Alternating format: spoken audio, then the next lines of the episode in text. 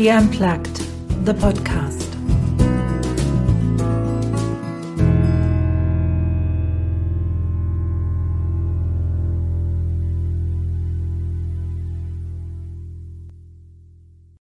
Kennst du das auch? Stress und noch mehr Stress und der Schreibtisch sieht aus wie eine Müllhalde und vielleicht auch die Wohnung und vielleicht das Auto auch und alles steigt dir über den Kopf und du weißt auch gar nicht mehr, wo anfangen. Und dann gibt es diesen schönen, ich, in Anführungszeichen dummen Sprüch, ne? wie isst man einen Elefanten, häppchenweise. Aber manchmal hilft das halt auch nicht, weil der Abstand fehlt. Der Abstand zu dem, was den Stress auslöst, der Abstand zu der Situation, der Abstand zum eigenen Leben. Und dafür habe ich mir heute in dem Podcast eine liebe Freundin eingeladen. Wir kennen uns dann doch schon ein Weilchen. Wir kennen auch ein bisschen von unserer persönlichen Geschichte. Und ich finde es schön, wie sie im Vorgespräch das hat anklingen lassen. Und so werden wir dann auch einsteigen. Aber erstmal grüße ich dich. Schön, Melanie, dass es heute geklappt hat. Ja, ich freue mich auch riesig, liebe Anja. Einsteigen tue ich mit einem Zitat von dir. Du sagst, dass im Grunde genommen eine Kollegin von dir sagen, du seist wie die Marie Kondo für uns Menschen. Ne? Also Marie Kondo für euch da draußen, die das nicht kennen, das ist so eine Frau, die Aufräumen auf ein anderes Niveau gebracht hat, die bei jeder Sache, die sie berührt, sagt, bringt es mir Freude, ja oder nein? Und wenn es mir keine Freude bringt, dann fliegt es raus aus meinem Leben. Und du, Melanie, sagst, dass du deiner Intuition folgen kannst und dann spürst, wo beim Gegenüber es im Argen ist, wo die Wunde ist. Da habe ich gesagt, ja, na dann geh mal in deine Intuition. Ich öffne mich. Wo liegt denn momentan meine Wunde, Melanie? Ja, dann lass dich mal anschauen, liebe Anja.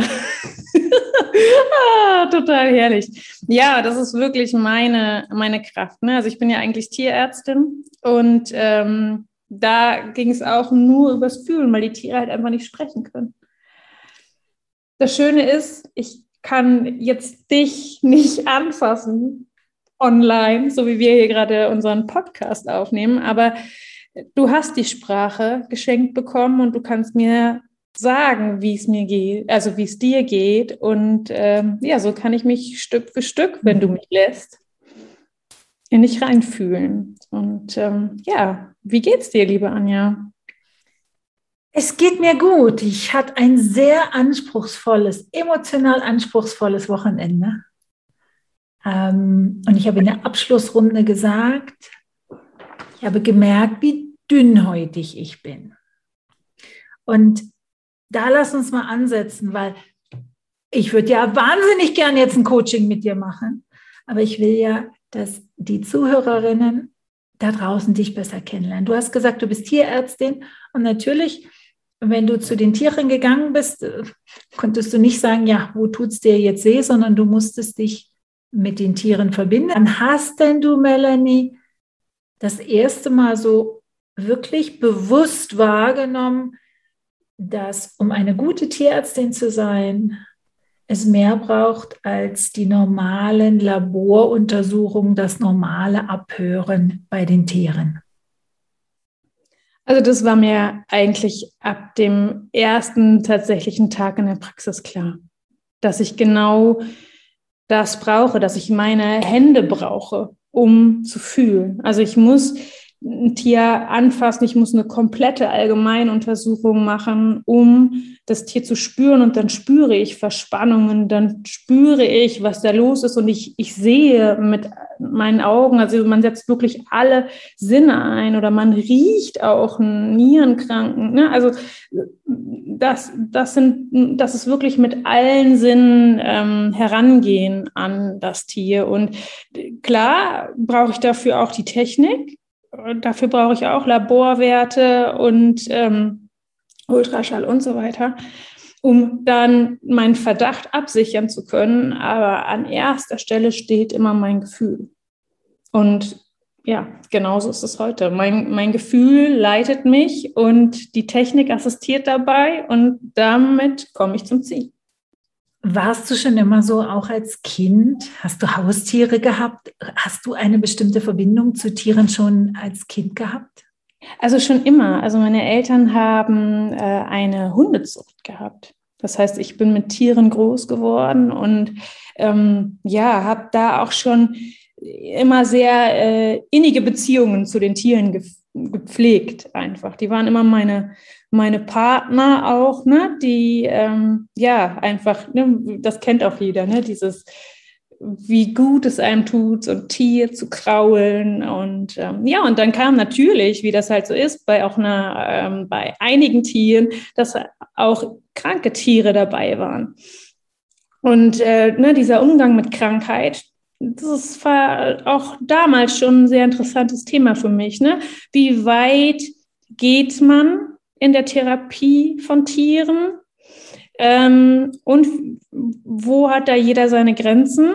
Und ähm, ja, ich habe halt ganz klar festgestellt, meine Grenzen sind da weiter und ich möchte mehr darüber erfahren, wie man Tieren ähm, erfolgreich helfen kann. Wir kommen auf den Satz, den du gerade gesagt hast, später nochmal zurück, weil du hast das so ausgedrückt, auch zu erleben und den Umgang mit Krankheit für dich auch zu klären. Kommen wir später nochmal drauf zurück, weil das ist ein Teil dann deiner eigenen Geschichte geworden. Mhm. Aber ich möchte nochmal ein Stück weit einen Schlenker machen im, in deinem Teil von deinem Leben als Tierärztin.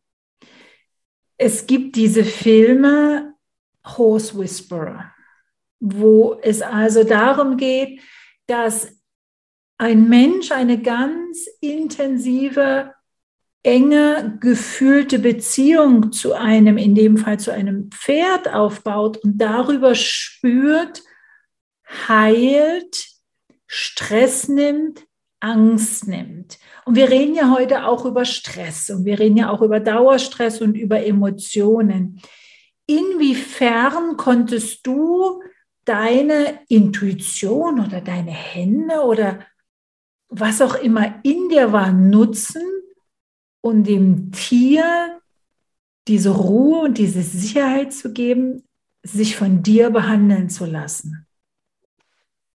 Das ist, glaube ich, ganz einfach erklärt. Das ist meine Offenheit, die ich auch jedem Menschen gegenüber habe und ähm, jedem Lebewesen gegenüber habe. Ich ne, gehe sehr respektvoll mit meinem Gegenüber um und ähm, mache einfach meine Arme auf und lass sie kommen. Und äh, ne, also die Tiere ne, werden erstmal gestreichelt, fassen Vertrauen, bevor ich sie untersuche. Und dann ist der Weg leicht. Aber es geht halt nur zusammen. Ne? Also das geht nicht mit, ähm, ja, es geht wirklich nur mit, ähm, ja, sicherlich auch einer Routine darin. Also auch ich musste erstmal den Umgang mit einer Python lernen, die sich den Bauch verbrannt hatte und plötzlich auf meinem ähm, Untersuchungstisch lag. Aber auch das geht. Und ähm, ja, die Schlange ist wieder heile und ich an Erfahrung reiche. Das glaube ich dir gerne. Gab es mal Patienten bei dir auf dem Tisch, wo du in dir drinne auch etwas finden musstest, um trotz Angst oder viel Respekt oder auch Erfahrungen, die vielleicht mal negativ waren, trotzdem die Arme zu öffnen und zu sagen, ich schaffe das, ich kann dir helfen. Ja, das ich äh, muss sagen, das ist dann äh, in dem Fall nicht Arme öffnen, sondern das ist Wissen öffnen. Also ich kann mich erinnern, dass ich ganz, ganz zu Anfang meiner Assistenzzeit tatsächlich einen Hund hatte, der ein Rattengift gefressen hatte. Und das war aber so ein kleiner Jack Russell, der eher Richtung bissig unterwegs war. Und sorry, da kann ich die Arme öffnen, weil ich will. Ähm, wenn der mich beißen will, dann ähm, wird es halt eng, dann kann ich ihm nicht helfen. Und äh, da kommt dann professionelles Personal, also mit ins Spiel, die einfach halten helfen, also das dann wieder Technik sozusagen, ähm, ne, das Management der Situation und das geht dann eben mit einer erfahrenen Helferin, die den Hund so fixieren kann, dass er Sicherheit spürt, also dieses Gefühl von, ja, ja, die, wissen, was sie tun, ne? also wehre ich mich jetzt gar nicht groß. Ähm, und dann kann man auch so einem Hund das Gegenmittel verabreichen. Aber der muss halt einen Venenzugang dafür haben und wenn er beißt, ähm, ist das einfach nicht so leicht. Ne? Aber ja, solche Situationen gibt es ganz, ganz viele, ähm, wo man, ja, ich habe das in Erinnerung als eine Zeit, in der ich sehr, sehr über mich hinausgewachsen bin. Ne? Einfach auch mit steigender Verantwortung. Ähm, ne? Das war Springen ins kalte Wasser und Schwimmen. Also ich habe sehr nach vier Wochen die ersten Notdienste geleitet ähm, habe 24 Stunden die Hälfte des Monats gearbeitet, habe in dieser Zeit einfach sehr, sehr viel ähm, gelernt, auch ja, diese, und ähm, diesen Job einfach geliebt. Jetzt hast du es ja schon in der Vergangenheitsform beschrieben mhm. und wir wissen ja auch, dass du nicht mehr als Tierärztin unterwegs bist was ist passiert in deinem Leben, dass du den Beruf nicht mehr ausübst? Ja, ähm, das war, wie man schon hört, recht spannende Zeiten. Also ich habe auch noch parallel promoviert ähm, zu meiner Vollzeitstelle, die ich dann irgendwann mal auf eine Teilzeitstelle äh, reduziert habe, aber es hat mich auch nicht ruhiger werden lassen, plus noch ein riesen Privatleben dazu. Ne? Also ähm, das war höher, schneller, weiter. Ne? Was geht? Ich habe einfach getestet und ähm, habe im Nachhinein betrachtet sehr viele Stoppschilder, die mein Körper mir aufgestellt hat, erfolgreich ignoriert. Ähm, ich habe auch ignoriert, dass so ein Körper schlafen muss. Ich habe auch ignoriert, dass vielleicht mal Sport, wenn man ständig irgendwie so 30 Kilo Hunde oder schwerer durch die Gegend schleppt, ähm, jetzt ganz gut sein könnte, so langfristig. Ähm, und ich habe einfach ganz viel ignoriert. Ich habe einen Kopfschmerztablettenkonsum gehabt, der ins Uferlose ging. Ja, und ähm, wahnsinnige Nackenschmerzen, die sich so immer so peu à peu gesteigert haben, bis ich dann, ich glaube, es war der 1. Dezember 2007, ich war 27 ähm, und ne, voll im Leben von einem auf den anderen Tag einfach ähm, um, ja, umgefallen kann man nicht sagen, aber ich konnte nicht mehr aufrecht gehen. Also ich hatte einen Schwindel, ich hatte Nackenschmerzen, ich hatte taube Finger äh, bis zu einer tauben Hand. Und ähm, ja, ich bin von Krankenhaus zu Krankenhaus und ähm, ja, Arzt zu Arzt. Und es gab ganz lange keine Lösung. Also ich lag im Endeffekt für eineinhalb Jahre wie eine Schildkröte auf dem Rücken. Ich habe äh, Schmerzmittel bekommen, also ich habe Morphium bekommen.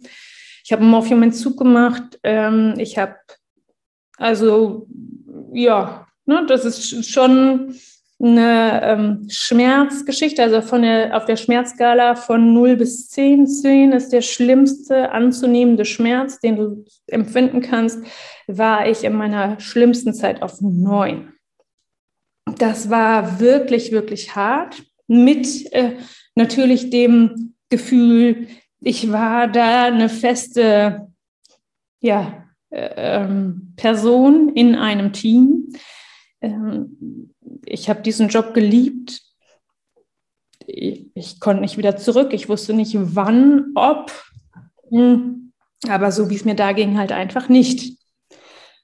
Ja, das waren harte eineinhalb Jahre. Und für einen Menschen wie mich, der mitten im Leben steht und es liebt, ähm, ein echt hartes Ding. Aber mit den ähm, ja, mit der zunehmenden Feststellung, dass es keine ordentliche Diagnose gibt. Also jedenfalls für mich als Schulmedizinerin. Also ich habe so ein bisschen Bandscheibenvorwölbung in dem Bereich. Ich habe einen blockierten Atlas. Ich äh, ja, aber ist jetzt alles nichts, äh, was für mich diese Schmerzen immer auslösen kann. Ähm, wurde ich auf äh, ja Burnout oder Halswirbelsäulensyndrom oder wie auch immer das hieß, war mir am Ende auch egal. Mir ging es schlecht. Ich konnte nicht stehen ich konnte nicht gehen. Ähm, ich war einfach aus dem Leben gekickt. Und dahin wollte ich wieder zurück. In dieses Leben und in, ich liebe einfach meine, ja, meine Unabhängigkeit, meine Freiheit. Und ich liebe es, auf meinen eigenen Beinen stehen zu können. Und verdammt nochmal, das wollte ich. Und das war mein Antrieb. Ne, ich wusste, ich will wieder zurück ins Leben. Ich musste einmal für mich entscheiden, was mache ich jetzt. Also ich hätte an der Stelle mir echt einen Strick nehmen können und durchdrehen können. Definitiv. Ähm, aber das war keine Option. Aufgeben ist keine Option. Ich habe ähm, für mich beschlossen, okay, wenn die hier jetzt keine Diagnose finden, dann kann ich jetzt mein Leben lang hier rumliegen und ähm, sauer sein auf das auf Ärzte, auf Gesundheitssysteme, auf ne, nicht funktionierende Forschungsversuche an mir und was auch immer. Ähm, ich kann noch zum 300. Arzt rennen oder ich kann es einfach lassen. Ich kann mich auf mich konzentrieren und ähm, meine Kraft wieder spüren und die war noch da. Und auch wenn ich nur so ein bisschen, ne, Schrittchen für Schrittchen, in Minischrittchen, also ich habe halt echt die verrücktesten Dinge gemacht. Ich habe Feldenkreis gemacht. Ich weiß nicht, ob das jemand kennt. Ich habe mich über den Boden gerollt und auf so eine Blaupause, also vollkommen abgefahren. Ähm, ich habe alles ausprobiert. Ich habe wirklich alles in alternativen äh, Dingen probiert und ähm, es war am Ende auch egal, Hauptsache es hat irgendwas geholfen und so habe ich mich vorgetastet, ne? mit dem Gefühl, was ich vorher in die Tiere gesteckt habe, aber null in mich, weil ich ne, auf mich null aufgepasst habe, musste ich jetzt diese Intuition, die ich lieber allen anderen schenke, für mich nutzen. Ja. Genau, das, das war nämlich so, wo ich jetzt dachte, da würde ich gerne nochmal nachhaken, Melanie. Ja. Weil du beschreibst das so eindrücklich, dass du diese Intuition eigentlich schon immer hattest. Mhm. Du hast sie dann bei den Tieren genutzt, um den Tieren zu helfen. Jetzt rückblickend, du bist ja jetzt klüger und schlauer. Was hat dich damals, als du dann die anderthalb Jahre im Bett lagst, abgehalten, den Gedanken zu haben, Mensch, diese Intuition, die ich in mir habe, wie kann ich die für mich am besten nutzen? Was hat dich da blockiert? Meinst du, dass ich das früher ähm, erkannt habe? Also, dass ich, dass ich quasi mein eigener Heiler bin, sozusagen. Ne? Das ist es ja. Vielleicht, ich weiß es nicht. Irgendwas hat dich ja blockiert. Nee, eben, man muss ja sagen, dass mich die Ärzte ringsherum äh, gravierend verunsichert haben. Mhm. Ne, dass die ähm, mich halt in alle Richtungen äh, differentialdiagnostisch einkategorisiert haben. Das hat mich massiv verunsichert, weil ich ganz lange geglaubt habe, es muss irgendeine Diagnose geben. Und die gab es nicht. Jetzt, heute, weiß ich, kenne ich die Diagnose. Heute bin ich schlauer. Heute weiß ich, dass dieser Zusammenbruch 2007 und das war auch das, ich hatte immer das Gefühl, es gibt eine Diagnose für mich. Es gibt irgendwo ein, äh, eine Lösung. Und ähm, dieses Gefühl hatte ich immer. Aber wenn man so ein Herr eigentlich ne, Gelehrte um sich herum hat, die einem sagen, nein, nein, das kann nicht sein. Also Fazit ist, ich weiß seit letztem Jahr, dass ich äh, Multiple Sklerose habe und dass ich in 2007 meinen ersten Schub hatte den aber keiner erkannt hat. Und das ist wohl auch ganz klassisch, ähm, dass man diesen ersten Schub nicht erkennt. Also heute weiß ich es. Aber ähm, damals weiß ich noch, ähm, dass ich so verzweifelt war, dass ich äh, geweint habe, weil ich, ich wollte unbedingt eine Diagnose haben, weil mit einer Diagnose kann man arbeiten. Ich habe geweint, weil ich äh, nach der Testung, also Likopunktion auf, also eine Rückenmarkspunktion auf Multiple Sklerose rauskam, dass ich keine habe. Und ich war so verzweifelt, dass ich sogar diese Krankheit genommen hätte, statt im Dunkeln umherzutappen. Und das fiel mir erst, hatte ich verdrängt, fiel mir erst wieder ein, als letztes Jahr mein erster Schub war. Und ähm, ich gedacht habe, ey, verdammt, darauf haben die mich damals getestet und da kam nichts raus. Und heute ist es sowas von glasklar. Ich habe einen Demyelinisierungsherd im Bereich der Halswirbelsäule, im Bereich äh, des Nackens, wo ich diese wahnsinnigen Schmerzen hatte. Den konnte man einfach damals noch nicht sehen. Und heute ist es, ist es glasklar.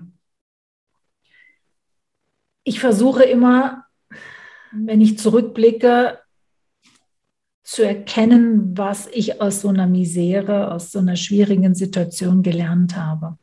Und die Frage, die sich mir gerade stellt, Melanie, ist zurückblickend.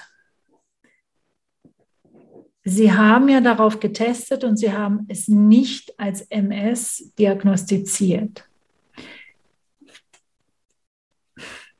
Welche Erfahrungen, welche Tugenden, welche Fähigkeiten konntest du aufgrund dieser Fehldiagnose für dich gewinnen? Ach, so viele.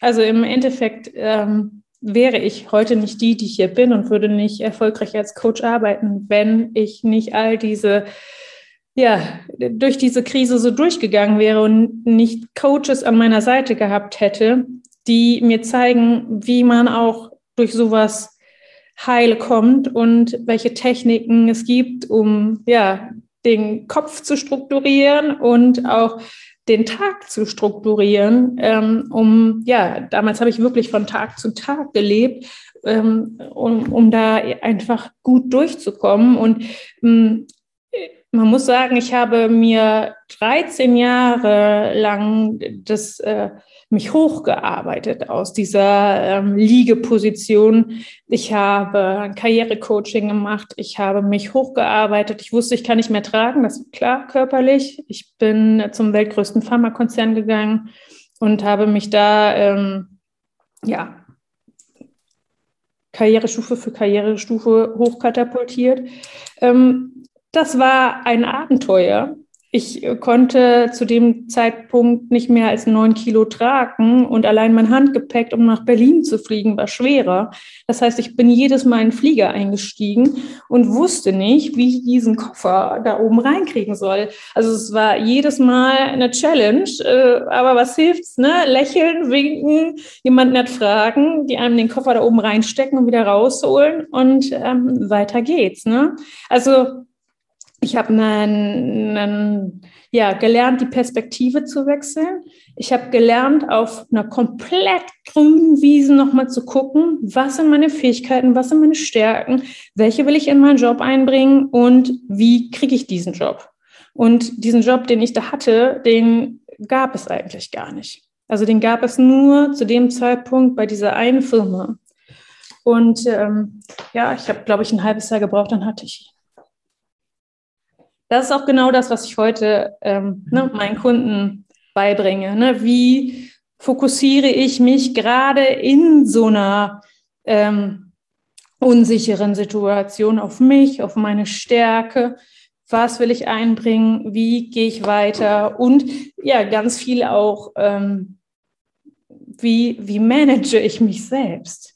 Also ich habe zum Beispiel keine ähm, Mittagspause, gemeinschaftlich gemacht ähm, in, im Pharmakonzern, sondern ich habe diese Mittagspause alleine im Sportraum verbracht, um äh, meine mein Körper wieder irgendwie aus dem Krampf zu kriegen, aus der Verspannung zu kriegen, um dann die andere Hälfte des Tages zu überstehen. Also pures Selbstmanagement. Ähm, ja, und am Ende bin ich jetzt vor dem Schub sogar fünf Kilometer joggen. ähm, gewesen und habe zwischendrin meine beiden Jungs bekommen. Und ähm, ja, war eigentlich ähm, vollkommen fein mit meinem Leben und ne, glücklich aus dieser Krise hervorgegangen. Und dann kam so, bam, letztes Jahr halt die ähm, MS, was aber für mich im Nachhinein jetzt auch, für mich ist es eine totale, ähm, das klingt verrückt, aber Erlösung, diesen, diese Diagnose zu haben. Klar weiß ich nicht, was kommt. Aber ich habe beschlossen, ich schreibe meine eigene Geschichte und die wird ein Bestseller. Ähm, ja, ist einfach so. Ähm, ne? Mir geht es heute toi, toi, toi gut. Die Medikamente schlagen an und jetzt kommt's. Ich habe vorher, was ich schon dachte, ich hätte es los. Diese Schmerzen, also ich war natürlich nicht mehr auf Schmerzskala 9, aber auf 6 habe ich es immer mal wieder raufgeschafft, wenn auch nicht den ganzen Tag. Ähm, und seitdem ich die Medikamente nehme und mich daran gewöhnt habe, bin ich schmerzfrei. Also das heißt, meine Lebensqualität ist nach dieser Diagnose nochmal deutlich nach oben gegangen. Und das ist ja so schlimm, wie die Diagnose ist, aber für mich alles gut, und ich brauchte jetzt nicht mehr auf die grüne Wiese zu gehen, weil ich bereits meinen Job und mein System gefunden habe, mit dem ich äh, glücklich bin und bleibe. Melanie, du hast gesagt, du schreibst deine eigene Geschichte.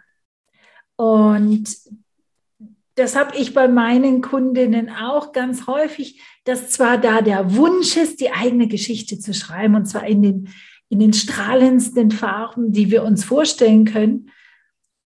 Und ganz oft, wenn wir dann spezifisch reingucken, dann wird es auf einmal ein bisschen verschwommen. Hilft dir deine Intuition auch da weiter, deinen Kundinnen zu helfen, Klarheit in ihre Vision reinzukriegen, Klarheit in ihr Leben reinzubekommen? Wie machst du das? Ich hatte gerade wieder so ein Erlebnis, das dann es ist halt ganz oft schon wieder unheimlich, aber ich kenne das halt schon aus Pubertätszeiten, Studienzeiten, dass halt alle Welt immer zu mir kommt und ich das halt fühle. Ne? Das ist halt einfach so. Also ich hatte gerade ähm, eine Kundin, die sich auch beruflich nochmal ähm, ja gar nicht neu positionieren wollte. Also ähm, oder gar nicht beruflich, sondern die, die wollte ähm, ja, ein eigentliches Hobby mit in den Beruf integrieren oder das, das Hobby aufleben lassen, so. Und ähm, das eigentlich das Hobby aufleben lassen. Wie verdiene ich mit meinem Hobby Geld? So war eigentlich die Idee. Und dann habe ich angefangen zu gucken und ne, ich, ich kenne sie ja auch und wie passt und was macht sie beruflich und überhaupt. Und dann bin ich am Ende drauf gekommen, dass man das als Berufszweig mit einpflanzen kann, wenn man das geschickt macht. Also, ne, dass sie den quasi sich die Ausbildung so über ihre Arbeit bezahlen lassen kann, wenn sie es gut anstellt. Ja, aber da ich im Coaching ja nicht in der Position bin, Vorschläge zu machen, habe ich das halt so fein in meinen Notizen und ne, abends mal kamen sie mir in den Sinn und ich dachte, guck mal, was denn da so geht in diesem Berufsfeld und so. Ähm, ja, und ne, ich weiß nicht, es waren drei Wochen später, kommt sie zu mir und sagt, du, ich habe da eine Idee. Und ich denke mir, ja, also sie ist, sie ist selbst draufgekommen. Sie hat sich selber erschlossen und hat äh, ja ihr, ihr Ziel vor Augen. Wir müssen es natürlich jetzt noch ne, schauen, wie kommuniziert man das am besten ähm, ne, mit den Vorgesetzten. Aber ähm, so schön. Also da, da hatte ich schon, ne, ich habe halt ganz oft einfach einen guten Riecher, wenn Menschen sich öffnen Du hast es ja mit dem Beispiel schon ganz schön anklingen lassen. Erzähl uns doch mal, mit wem du zusammenarbeitest, mit welchen Themen die Personen, die Frauen zu dir kommen. Also im Prinzip ist es ganz leicht. Im Prinzip sind es eigentlich total leichte Themen. Also einmal klar berufliche Neuorientierung. Das ist nicht immer ganz leicht, weil man will ja auch mal eine bestimmte Kohle haben, um unabhängig zu sein. Ne? Also simply free ist es ja. Ne? Das muss das Geld muss halt einfach stimmen, damit man sich entspannen kann. Ähm, und wie war das? Mein Mann hat letztes so schön gesagt: Entspannter lebt sich's länger. Ähm, und da ist ganz viel dran. Ne? Was ich aber mache, ist tatsächlich auch aufs Geld zu gucken. Also so, wie habe ich meine Finanzen im Blick? Wie habe ich mein, meine Dinge im Blick? Wie habe ich mein chaotisches Auto unter Kontrolle?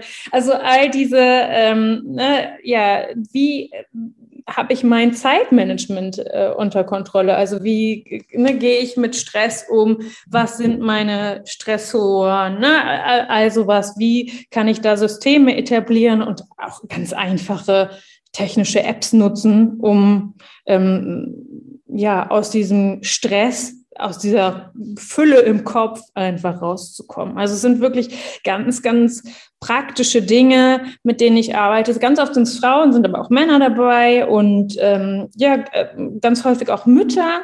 Wahrscheinlich, weil die gerade in der gleichen Phase stecken wie ich und fühle ich mich wohl mit meinen Kunden und meine Kunden sich bei mir. Aus deiner Erfahrung, von den, von den Gesprächen, die du geführt hast und vielleicht auch aus deiner persönlichen Erfahrung, was sind denn momentan die Sachen, die am meisten Stress in unserem Leben auslösen und wie kann sich der zeigen?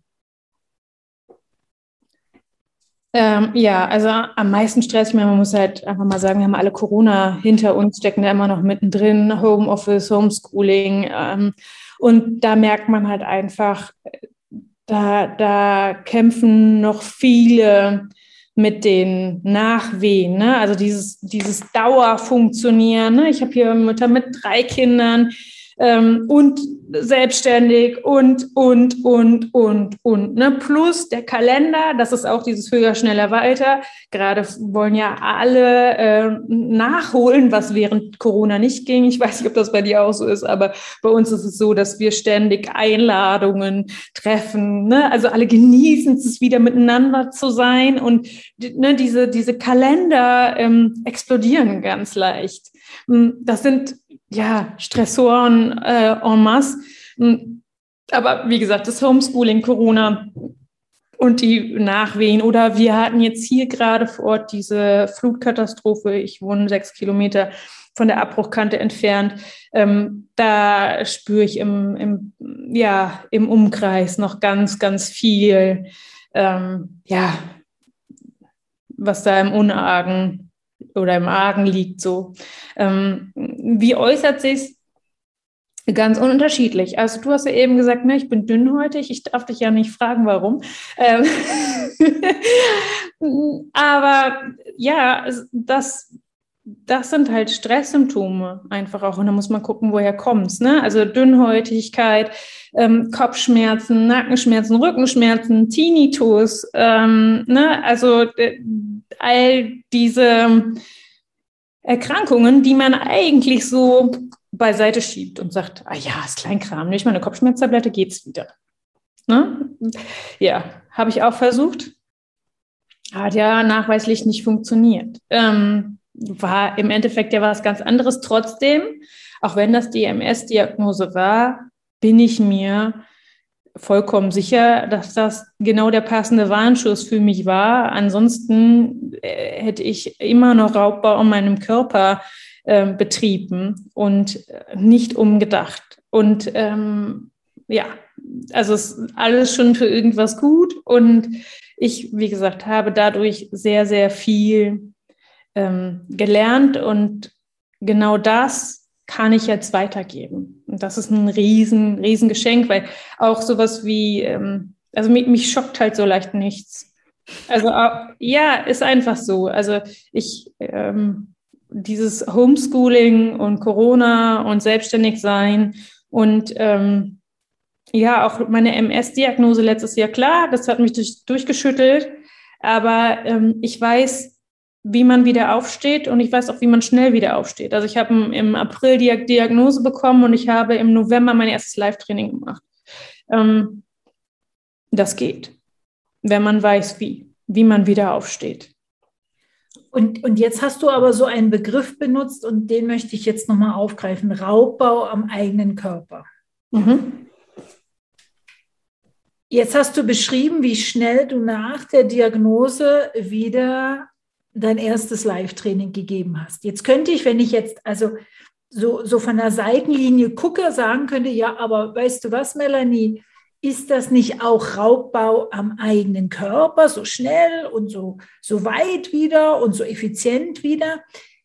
Wie machst du das, dass du diese, manchmal auch diesen sehr schmalen Grad zwischen, ja, also ich versaure jetzt nicht in meinem Bett und ähm, tu mir selbst sehr leid, sondern ich will ja zurück ins Leben. Ich will ja mein altes Leben haben und gleichzeitig aber nicht Raubbau an meinem Körper betreibe.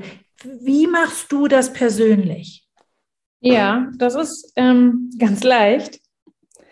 Dadurch, dass ich ähm, auch mein Business weitestgehend automatisiert habe. Das heißt, auch da bin ich frei.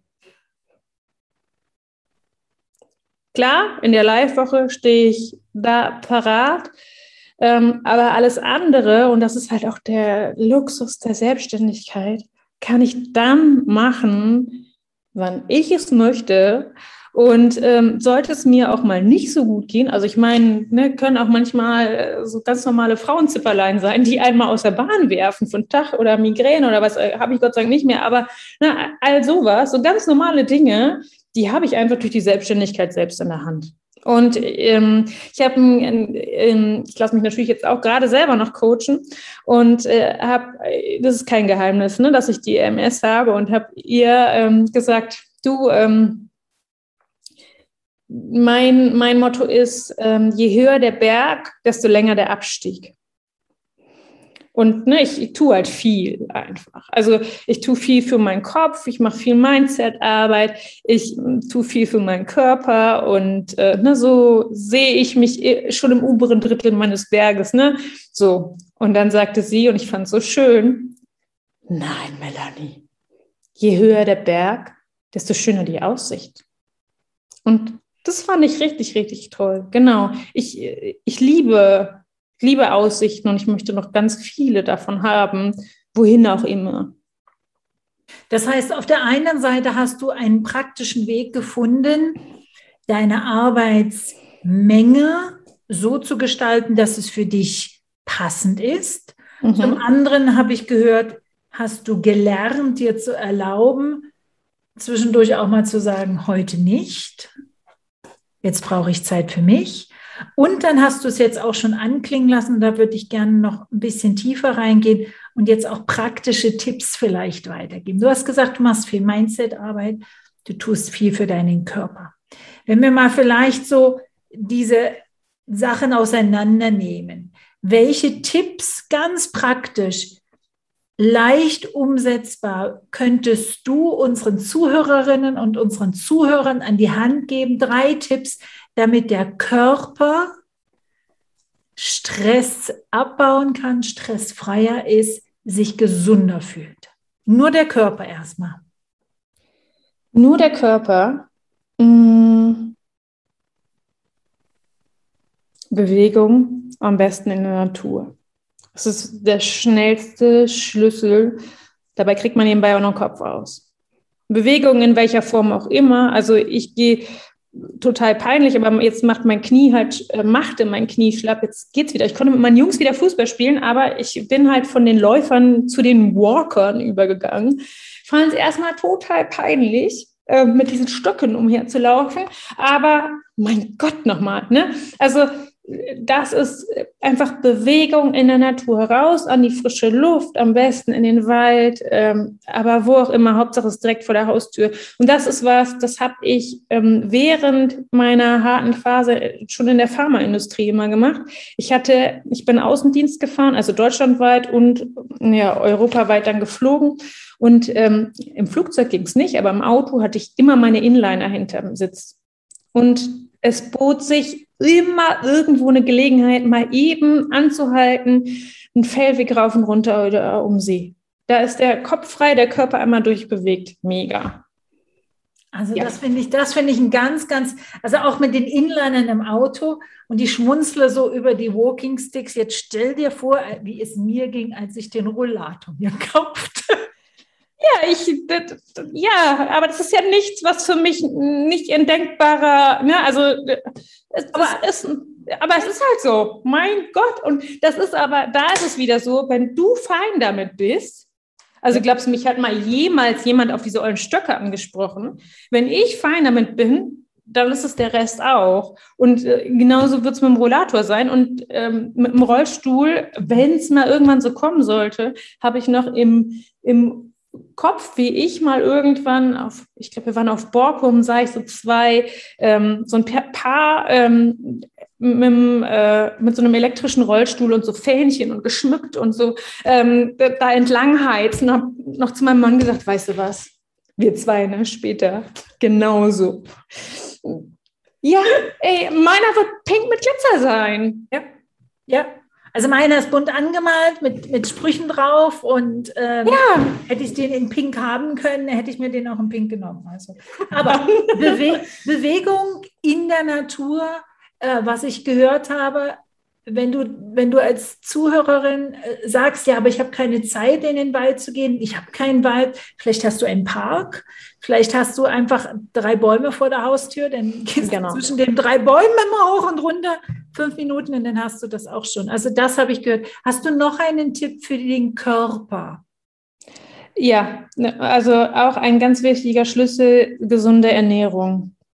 Ähm, das ist, ich habe auch, was die Ernährung anbelangt, lange Jahre Raubbau betrieben ähm, und habe halt einfach nur dem Körper gegeben, wenn ich Hunger hatte, aber habe nicht darauf geachtet, was ich ihm gegeben habe. Und ähm, äh, na, hatte auch immer so die, diese Wanderkilos und so und ähm, ja, kein Wunder bei dem, was ich gegessen habe.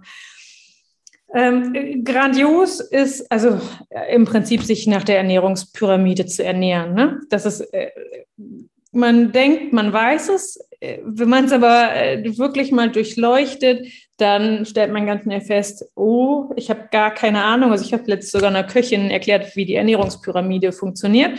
Ähm, man schaue selber, sowas lernt man bei mir halt auch, ne? Schau einfach selber ähm, auf das, was du isst. Man kann alles vorbereiten, vororganisieren, ob jetzt äh, Single oder ähm, Großfamilie, ne? es ist alles machbar und äh, ja zu managen, wenn man das äh, pragmatisch angeht und nicht das äh, Fünf-Gänge-Menü jeden Tag anbietet, ne?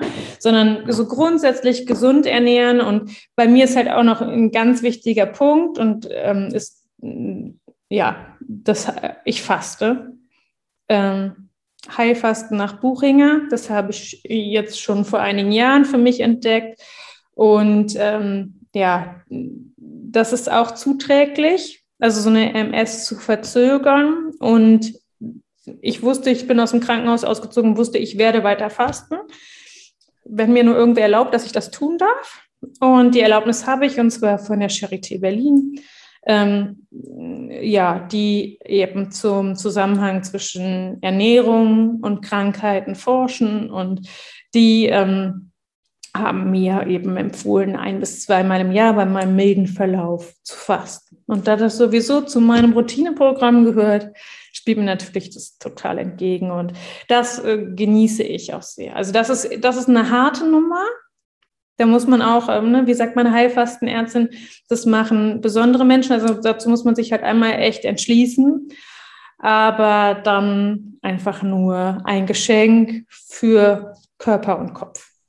Und was ich auch gehört habe, da wiederum, du hast deine eigene, du gehst deinen eigenen Weg. Also ein anderer Begriff kam noch Patientenkompetenz. Ich liebe diesen Begriff, als ich vor einigen Jahren über den gestolpert bin, ähm, der für mich eigentlich aussagt, ein Arzt kann mir etwas raten, kann mir etwas empfehlen, darf sich aber als ein Teammitglied von meinem Team verstehen. Und mein Team bin ich als Chefin und ich sage im Endeffekt, wo es lang geht.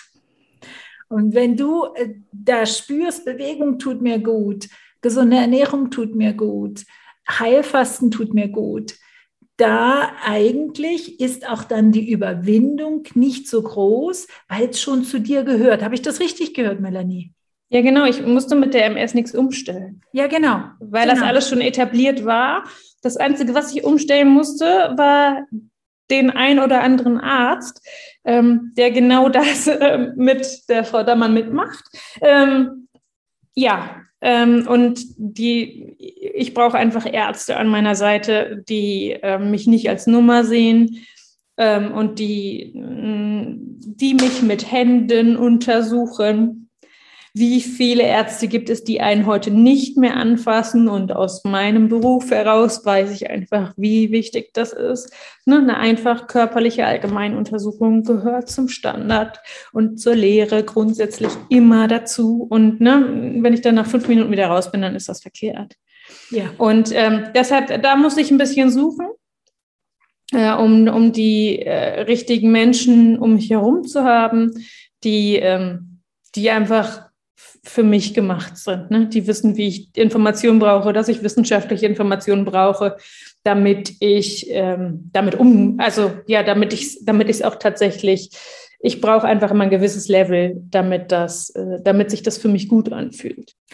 Und jetzt hattest du auch schon sowohl bei der Bewegung wie auch beim Heilfasten gesagt, das tut auch dem Kopf gut. Es leert den Kopf. Also jetzt sind wir so bei, dem, bei der Kopfgeschichte. Du hast gesagt, du machst viel Mindset-Arbeit. Hast du auch da vielleicht zwei, drei einfach umsetzbare Tipps, wo wir unseren Stress runterfahren können, bei uns ankommen können, damit es uns besser geht?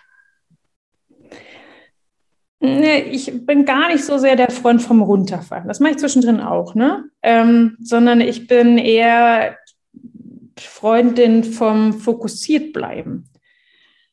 Dieses, wo bin ich hin? Was ist mein Ziel? Also was ist mein Tagesziel?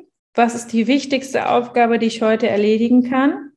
Ähm, die herausfiltern. Ähm, also das heißt bei mir die, das ist die goldene Nuss ähm, und ähm, dann weiß ich schon am Anfang des Tages, wenn ich die erledigt habe, habe ich schon ne, die, die, größte Last von meinen Schultern genommen. Nein, habe ich einfach schon mein Soll für heute erfüllt und ab dann kann ich mich zurücklehnen. Ähm, und das, das ist eher das, ne? dieses, wo will ich hin, was muss ich heute dafür tun ähm, und tu es jetzt. Genau, du nennst es Fokus, ist nach spannend. Es ist Fokus und gleichzeitig allein, wie du das beschreibst, weil ich mache das auch, so mich auf eine Sache konzentrieren, fährt mich das automatisch runter. Weil Stress ist ganz oft in meiner Erfahrung so dieses 5000 Sachen parallel und gleichzeitig und gleich wichtig. Wenn ich das zusammenfüge und so wie du das beschreibst, fokussiert deine goldene Nuss, erledigt. Alles andere ist ähm, zusätzlich. Genau, ich unterscheide total gerne zwischen Pflicht und Kühe. Ne? Und äh, es gibt halt Tage, und das wissen wir alle, da ist das Leben wie so ein Tetris-Spiel. Ne? Da kommt von hier was an und da kommt von da was an, dann kommt von da was an. Und du stehst am Ende des Tages und denkst, boah, verdammt, ey, der Kopf rauscht. Äh, was ist denn hier los? Und warum bin ich so kaputt? Ich weiß gar nicht wovon. Was habe ich denn heute gemacht? So, wenn ich aber vorher schon weiß, hey, ich will morgen das erledigen, dann lege ich mir das schon, also wenn es wirklich ähm, ne, hart auf hart kommt, so wie in Corona-Zeiten, du weißt das doch, liebe Anja, lege ich mir das auch schon mal auf, da war ich ganz krass unterwegs, morgens um fünf ähm, und mache das dann ja, wenn meine Kinder noch äh, schlafen und dann ist es erledigt. Dann sind meine wichtigsten To-Dos für den Tag vom Tisch. Also so irre bin ich nicht, ich stehe nicht vor sechs Uhr auf mittlerweile.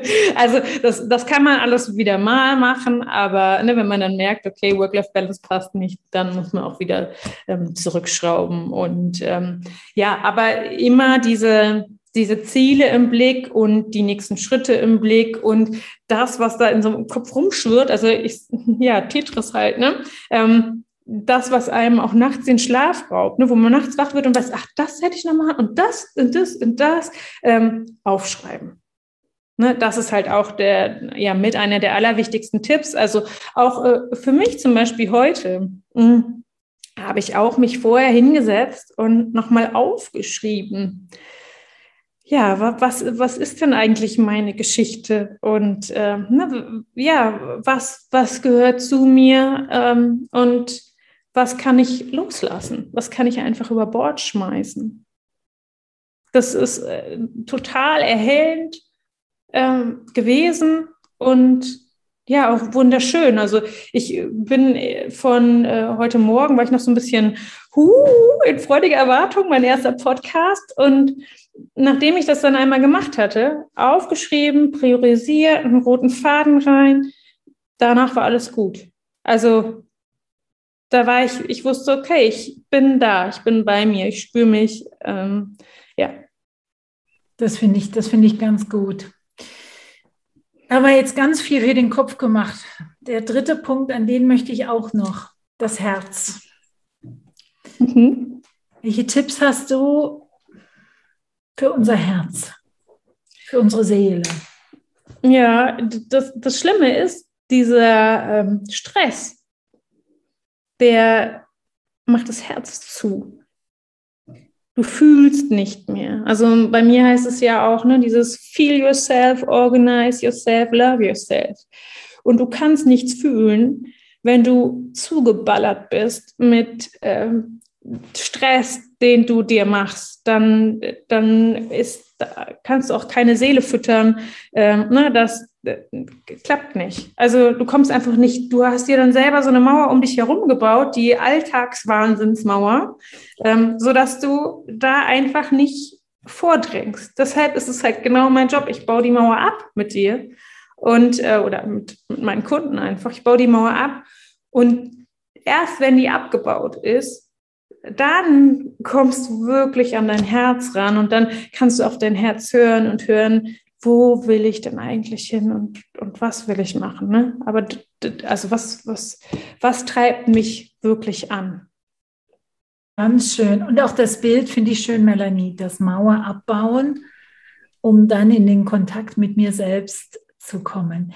Jetzt hast du ja davon gesprochen, dass du also deine Kunden und Kundinnen dahingehend unterstützt, auch wirklich diese drei Teile miteinander anzuschauen. Ne? Also du bringst ja nicht einfach in Anführungszeichen à la Marie Kondo Ordnung ins, ins, ins Haus und dann ist aufgeräumt, sondern es ist ja viel mehr. Es ist ja die Frage, was lasse ich los, was lade ich ein, wo will ich hin, worauf fokussiere ich mich, wie tanke ich meine Batterien auf, was sagt mir meine Intuition gerade. Und da möchte ich ansetzen. Wenn du, und du hast ja gesagt, du schreibst deine eigene Geschichte und es ist ein Bestseller.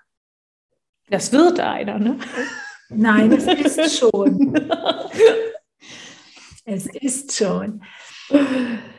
Wenn du so ein bisschen in dein eigenes Leben guckst, woher du gekommen bist, wo du jetzt stehst, wo führt dich denn der Weg hin? Der Weg führt mich raus in die Welt, weil ich mein Business so aufgesetzt habe, dass ich es ortsunabhängig führen kann. Ich habe letzten Urlaub auch schon einen Test gemacht, ob das funktioniert, so wie ich mir das erträume. Und ähm, ja, mit ganz erstaunlich, mit der Diagnose der MS, da kam doch noch eine Veränderung, ging bei mir plötzlich so, ein, so eine Tür auf, so das Tor zur Welt. ich möchte in die Welt. Ich möchte noch ganz viel sehen. Also ich hatte vorher eher so ganz äh, kleine Träume, Wünsche, äh, Ziele. Also wirklich Ziele, Urlaubsziele oder ja, das war bei mir ganz, ganz, äh, hat mich auch erstaunt, aber da war ich ganz genügsam. Und das möchte ich jetzt sehen. Und ja, also ich möchte zum Beispiel mal ein Live-Training von Bali ausmachen und ähm, das werde ich. Ähm. Auch das verbindet uns diese Lust nach dem nach draußen gehen und auf Bali habe ich mich auch schon im Retreat gesehen, nachdem wir da durch Bali gereist sind. Das ist also das, was, was dir noch Lust macht, was was, wo du hin möchtest. Ja.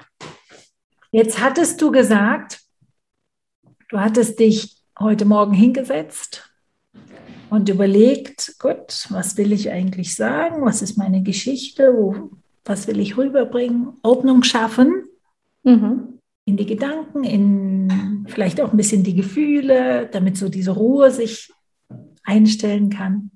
Am Ende vom Podcast frage ich immer dieselbe äh, Frage, Melanie. Welche Frage hättest du dir gewünscht und ich habe sie nicht gestellt? Könntest du sie jetzt beantworten? Oder was ist es, wo du sagst, das möchte ich noch mal unterstreichen, das ist wie für mich der Kern, die Essenz. Ja, ich habe eins, was ich unterstreichen möchte. Also einmal diese, dass halt tatsächlich dieses, dieses Mauern abbauen, ne? Äh, sich, äh, man kann sich aus allen Situationen im Leben heraus organisieren. Also man kann diese Stress, das, was Stress macht, reduzieren, um sich selbst wieder zu spüren. Und ähm, ich sage es immer so schön, hm, aber das war nicht das Morphium hat mein Leben bereichert, sondern all diese Techniken, die ich in der Zeit lernen durfte. Also ich sage immer, Organisation ist meine Medizin und damit ist alles möglich immer. Und das ist schön, wenn du die dann weitergibst ähm, und die nutzt, um zum Beispiel die Mauern um das Herz herum bröckliger werden zu lassen. Du hast am Anfang mich gefragt oder gesagt, naja, was hatte ich denn dünnhäutig gemacht? Dünnhäutig hat mich gemacht, liebe Melanie, dass ich mir erlaubt habe, keine Mauern zu haben. Wenn ich keine Mauern habe um mein Herz, dann sind auch bei mir die Denkmuster, die Glaubenssätze, so wie bei uns allen, die dürfen dann wieder hochkommen und die zeigen sich dann wieder. Und im Gegensatz zu früher, wo ich einfach die Mauer nicht hätte ähm, durchlässig sein lassen, habe ich mich in der Verletzlichkeit gezeigt und habe dann halt akzeptiert, wenn ich traurig war, wenn ich enttäuscht war, wenn ich mich nicht gesehen gefühlt habe. Ich habe es einfach zugelassen als Teil des Prozesses. Und das ist die Dünnhäutigkeit, von der ich vorhin sprach. Ja, das kann ich total verstehen. Dass ne, man so, du wirst so angreifbar, ne, plötzlich oder so. Ja, mit einer Mauer ist ja ein Schutzwall, ne? Ähm, und ich glaube, das ist auch genau das, was ich heute Morgen gemacht habe wie viel Mauer brauche ich? Das habe ich heute Morgen gemacht. Wie viel Mauer brauche ich und ähm, wie weit ähm, kann ich mich öffnen, will ich mich öffnen und wie viel Öffnung tut mir und meiner Familie gut? Und ich glaube, die, diese Mauern, die haben schon Sinn, weil die uns schützen, aber die, ähm, ja, die, die Höhe muss man finden. Ne? Die Höhe, die ähm, für einen selbst persönlich passt. Ja, die Höhe, die Dicke, das Material mhm. Sind viele Komponenten. Melanie, von Herzen möchte ich dir danken, dass du dir die Zeit genommen hast, heute in meinen Podcast zu kommen. Ich danke dir, liebe Anja, es war mir ein Fest. You heard a production by Anja Förster. Copyright Anja Förster. Music by audionautics.com.